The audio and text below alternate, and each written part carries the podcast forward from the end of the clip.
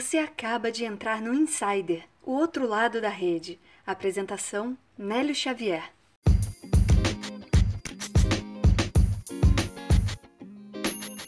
Olá, ouvinte do Insider, estamos de volta no episódio número 32. Hoje é terça-feira, eu sei, você pode ouvir em qualquer dia da semana, mas hoje é terça-feira e o Insider Podcast chegou com muito conteúdo linkediano de qualidade. Hoje você vai ouvir Pareça o que você realmente é para então ser reconhecido. A analogia da vida para o despertar da sua proatividade e a história real de quem virou a chave do CLT para o empreendedorismo.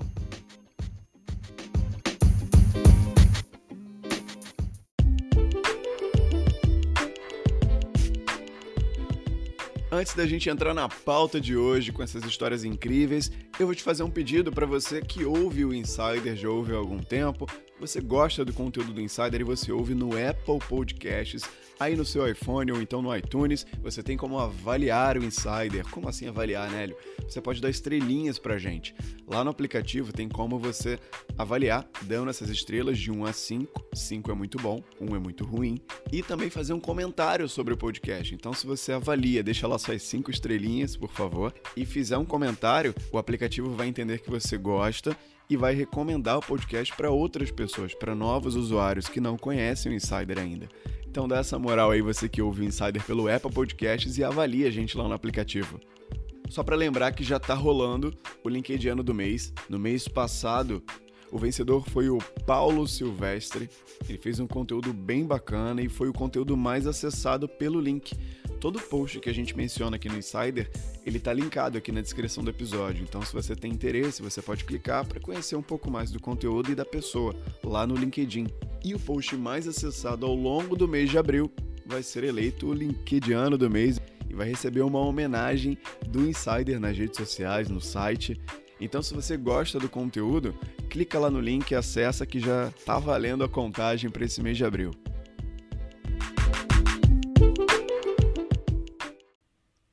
E a primeira postagem do dia vem do Ney Freitas. Ele é jornalista, assessor de imprensa e comunicação, storyteller, produtor de conteúdo, redator, marketing digital. Esse é o título dele lá no LinkedIn. Como você quer ser reconhecido? Talvez haja unanimidade óbvia nas respostas. Quero ser reconhecido como colaborador exemplar, dono de um senso de coletividade ímpar, um verdadeiro mestre na arte de trabalhar em equipe e ícone da empatia. Mas você trabalha para que isso realmente aconteça? A forma como as outras pessoas enxergam você muitas vezes apresenta enormes distorções. Isso ocorre entre seus colegas de trabalho e principalmente na sua empresa. Nem sempre conseguimos passar a imagem que queremos, a tal imagem ideal ao momento. Nesse instante entra a importância do autoconhecimento, a certeza de trabalhar sua imagem da forma correta com coerência, simpatia, equilíbrio, inteligência emocional, generosidade e uma boa dose de conhecimentos técnicos específicos relativos à sua função. Aposto que uma boa assessoria cairia bem a você. Pense na sua imagem como um cartão de visitas. Concentre-se no que realmente importa. Fuja dos possíveis destemperos no ambiente profissional. Tenha em mente que talvez esse seja um caminho complicado, mas totalmente possível. E, por favor, conte comigo.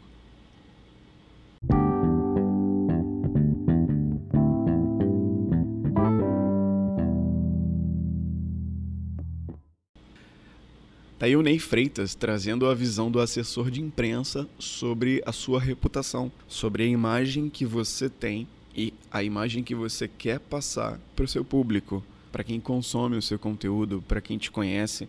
Vale ressaltar a simetria que ele fez entre a vontade que você tem de ser reconhecido e o que você faz para que você seja reconhecido como você quer ser. O autoconhecimento que ele menciona aqui, a inteligência emocional, pode ser uma arma, pode ser uma ferramenta boa para que você consiga adequar essa interpretação do que você é e do que você espera que as pessoas vejam em você. Se quiser mais conteúdo sobre esse assunto, clica no link aqui na descrição do episódio e segue o Ney Freitas lá no LinkedIn.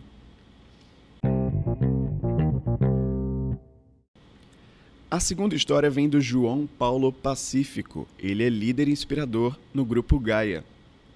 1. Um, Se você esperar para comprar abacates quando estiver com vontade, dificilmente encontrará um abacate maduro. Para ter bons abacates, você precisa comprá-los com antecedência. 2. Se você comer um abacate que não esteja maduro, não vai gostar.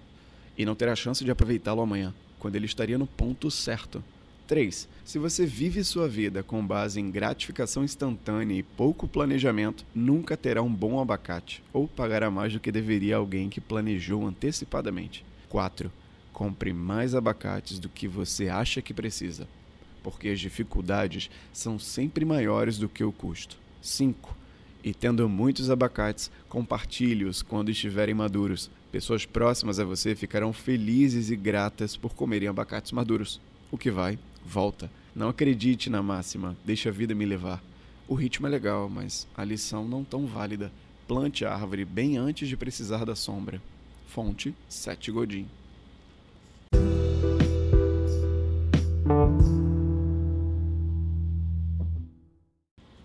Vocês repararam que na postagem do João Paulo, se você trocar a palavra abacate por conhecimento, experiência, sabedoria, vida, vale qualquer analogia que ele faz. Ele coloca cinco pontos para você fazer uma analogia que despertem a sua proatividade. Foi o que eu coloquei na entrada do episódio. Ele usa os abacates como, por exemplo, na primeira analogia que ele faz. Se você esperar para comprar quando tiver com muita vontade, dificilmente você vai conseguir aproveitar o abacate. Então você precisa se planejar até para isso. Você precisa ter o time para consumir aquilo ou para expor aquilo. Faz esse exercício, pega a postagem dele e troca todos os abacates pela palavra conhecimento. É uma ótima analogia para despertar da sua proatividade. E vale a pena seguir o João Paulo Pacífico lá no LinkedIn, o link está aqui na descrição do episódio.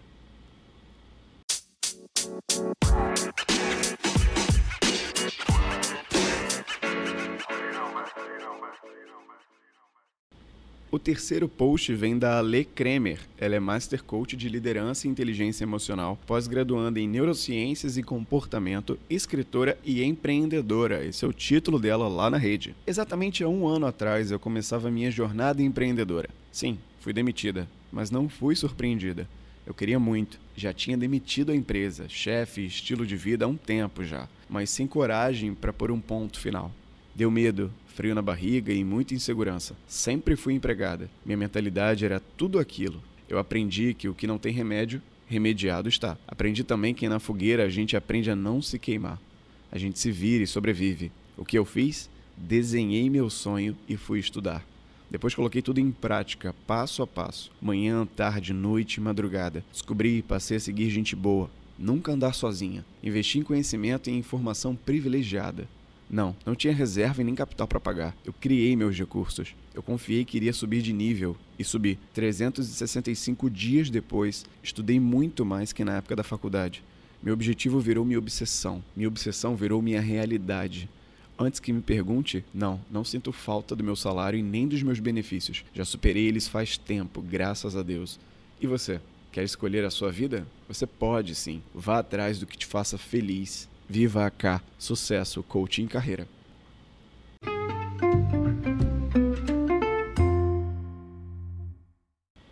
Me identifiquei muito com a história da Ale Kremer, porque esse case dela de sair da CLT e começar a empreender aconteceu de uma forma que é muito comum para muitos empreendedores. E vale a gente discutir sobre isso, sobre você ser demitido, se ver na necessidade de empreender, ou então você já tem a vontade de empreender e ser ativo na sua demissão. Quando você empreende por necessidade ou quando você empreende por desejo. Eu tenho um caso que é paralelo a essa história, que é o meu caso. Eu decidi empreender, decidi me dedicar ao que eu faço hoje, produzir e colocar o Insider Podcast no ar, me dedicar às palestras, treinamentos de oratória. E isso aconteceu por vontade, por desejo. Não foi similar à história dela, que ela foi demitida e aí sim, por mais que ela já tivesse vontade, é que ela deu o pontapé inicial para isso acontecer. Mas o que é comum nos dois caminhos é a essência do post dela. É você se agarrar àquilo que você quer, se cercar de de gente boa, de pessoas que compartilhem e somem a sua jornada, a sua nova jornada, o seu novo perfil empreendedor. Investir em conhecimento e transformar o que você quer, esse objetivo, numa realidade como ela fez. Viver isso diariamente. E é o que pode te ajudar aí se você quer empreender, se você começou a empreender. Se gostou desse conteúdo,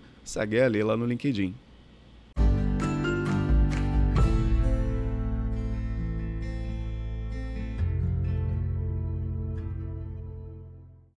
Quando o conteúdo é verdadeiro, os resultados são sólidos.